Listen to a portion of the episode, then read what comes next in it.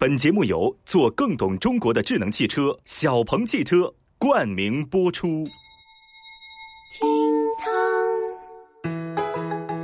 Hello，各位好，我就是那个少壮不努力，后跳带剑气，年轻不争气，长大怪水逆的小雨。正所谓有得有失，我发现呢，在工作之后也是这样的。比如我身上有三样东西，它一直在下滑啊：船袜、自信和我的快乐。当然，也有三样东西一直在上升，比如体重、血压和我的发际线。微博三百二十二万人关注，救人压断老人十二根肋骨，遭三次起诉索赔。说，二零一七年的九月，因为在店内对昏厥老人实施心肺复苏，导致压断其十二根肋骨，辽宁的医生孙向波被被救老人齐某告上法院索赔。这个纠纷呢，已经持续了四年多。这个齐某三次向法院上诉，最近呢，案件迎来最新的进展，法院裁定驳回齐某的再审申请。对此，事件另一方被起诉的那个去救人的医生孙向波就表示说，他被这个案子搞得是焦头烂额，自己承受了经济和名誉上的双重打击。但是这些呢，也没有阻止他救人的步伐。就在去年的十一月十五号晚间，他也解救了另一个突发性休克的女性。而面对前来采访的记者，被救女性当场表达了感谢。但是呢，当这名女性的家属来到医院之后，却否认了孙医生救人的行为，甚至还不让记者离开。虽然吧，两次救人都遭遇了反转，但是孙向波表示说，做人嘛就该这样，救死扶伤也是我们医生的天职。而随着现在法院又一次驳回齐某的诉讼，那孙向波表示说，现在自个儿已经是心力交瘁，希望生活能恢复平静。是呀，这一审败诉，二审败诉，向省高院再诉被驳回，这样的结局呢，让众多网友感到心安。也还好是法律为医生撑了腰，否则啊，像齐某这种人，不仅得了利，还会断送其他老人获救生还的机会。哦，另外啊，网络上网友们对这种农夫与蛇、东郭先生与狼、郝建与老太太的做法呀，感到不解跟愤怒。有评论就指出啊，心肺复苏本来就是很容易压断肋骨的啦，但是断几根骨头换一条命，这不值吗？神经病啊！有人也表示说呀，虽然三次上诉医生都没输，但在此期间浪费人家的时间成本跟精力成本，足以把救死扶伤的好心全给消磨殆尽呐。是啊，网友们的话不无道理。正所谓讹讹讹，把好人收割，道义放一旁，要钱不要德。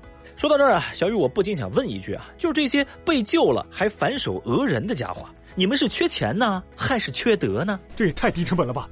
救人反被讹这种情况啊，确实让人心寒。但小雨我想告诉大家的是，《中华人民共和国民法典》第一百八十四条可以充分的保障善意救助者的权益，赋予公民勇气跟底气，让出手救人不再动辄得救，减少好人在帮助别人时的后顾之忧。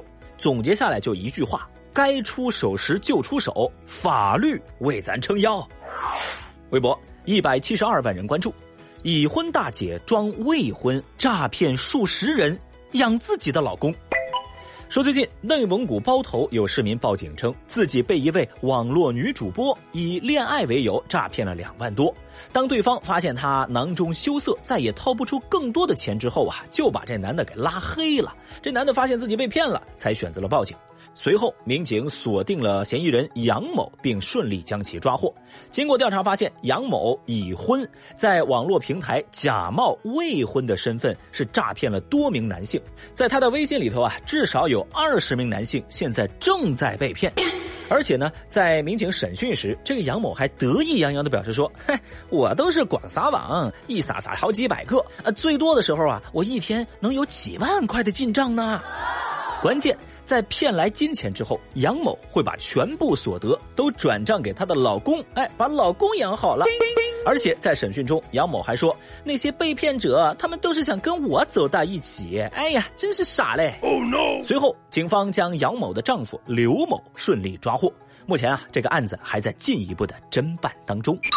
呵，我的贵贵啊，见多了诈骗养主播的，听说过偷车养老婆的，这钓了鱼养老公的，嘿嘿，的确给小雨长见识了。在微博上，很多人都说这事儿堪称“我偷电瓶车养你啊”之性别互换版，我当主播骗男人养你啊。不少网友在看过新闻之后都判断说：“天哪，杨某的老公刘某或成最大赢家呀！”有人呢则是十分好奇，这个老公到底有多帅呀？哎，不得不说哈，刘某这是达到了吃软饭的最高境界，软饭中的百家饭呐。那小雨我就寻思，或许这就是传说中的爱的供养，太厉害啦！所以说，朋友们，网恋有风险，毕竟你也不知道你是不是跟其他十几个男人一块儿同时养着另一条狗，您说是吧？哦。讲真的，招摇撞骗是邪道，自食其力那才是真本事。你比如说，接下来这位大姐，人家就是靠本事成功引起了顾客的怀疑。微博二百零九万人关注，大妈摊三个煎饼才成功，被怀疑身份。日前，河北沧州一个女孩在路边的煎饼摊买了一个煎饼，但这个煎饼大妈连续摊了三个煎饼才成功。这姑娘啊，看大妈的手法比较特殊，你说她明明是出来摆摊卖饼的，但来来回回又搞不太好。于是，女孩就联想到自己看过的小说还有影视剧作品当中潜伏在普通人身边的特工。嗯，然后啊，这女孩是越想越看，越看越像，就感觉啊。这大妈跟特工的身影就重叠了，竟然开始怀疑起大妈的身份，就问大妈：“大妈呀，你到底是不是专业做煎饼的呀？”想不到大妈是一抬头，非常惊讶的回答道：“哎，孩子，你咋知道我不是干这个的？”那这段视频呢，在网络上热传，引发大家的强势围观啊。后来啊，视频发布者说，这个大妈跟他解释了，当时是因为风太大，导致摊饼的时候不太好操作，才来回弄了好几次。但是想不到哈，这么无厘头的一幕，在微博上吸引了大量网友的围观，还还成功上了热搜呢。那由于事情没一个具体的来由和去向，这网友们就大开脑洞，哎，给自己加上戏了。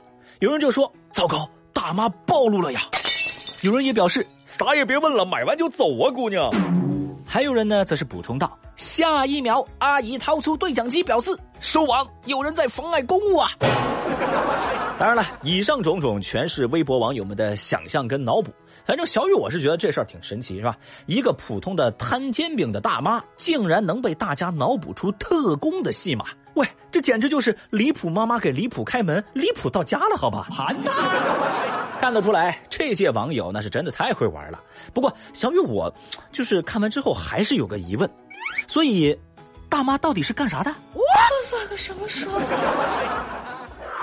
好，节目最后呢，咱来聊一聊关于娱乐圈的那个破事儿，是吧？我看到评论区很多人都在点名要说这个事情。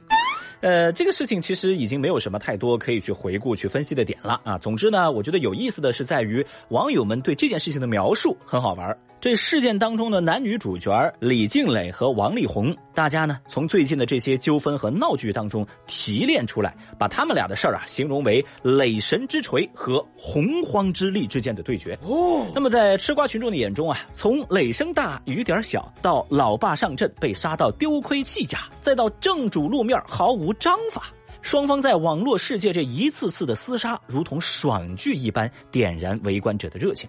这纵观双方几次交锋啊，一边是逻辑清晰、蛇打七寸，另一边是狗屁不通、低地德乱用。很多人在回顾起来啊，就感慨说：“读书很重要啊，别问问就都是书香门第。”一个字绝。还有些格局更大的网友则认为这事儿啊，真相不重要。你看，两个美国人闹离婚，两个新加坡人告诽谤啊，他们在中国的互联网撕破脸皮，这才是世界格局。紧接着，后续有主播逃税的事儿被爆出，这场娱乐圈的大瓜似乎在大家的眼里啊，又瞬间变得索然无味。所以呢，在梳理完各方的反应之后，小雨我是下意识的再反观了一下自己。你说我呀，咱一个小老百姓，战战兢兢如履薄冰，老实做事儿三千月薪，就为这一场婚变，值得这么真情实感吗？现在我们回头来看。李静蕾没有像大家期望的那样走上封神之路，她只是撕去了婚姻那一张假装叫做体面的标签，最后也选择了休战。一场在围观者看来是快意恩仇的厮杀就此落幕。但小雨想说的是，我们有没有真正注意到那些在婚姻里沉默的大多数呢？其实最后我想说的是，每个人的处境不同，各自需要付出的代价也不同。毕竟婚姻这件事情啊，始终都是冷暖自知。啊，对了，我多说一句，其实除了婚姻之外，还有很多事情也是这样，它并没有标准的答案。比如说小鹏 P 五和小鹏 P 七怎么选呢？我看 P 五就挺适合我。防不胜防。小鹏 P 五百变舒适，智能家轿，一套房子四个轮子，满足消费者睡眠、娱乐、户外生活等多种场景需求。购车至高享九千元权益礼包，首付低至一成起，或享二十四期免息金融方案。以上就是今日份的厅堂微博报，拜拜。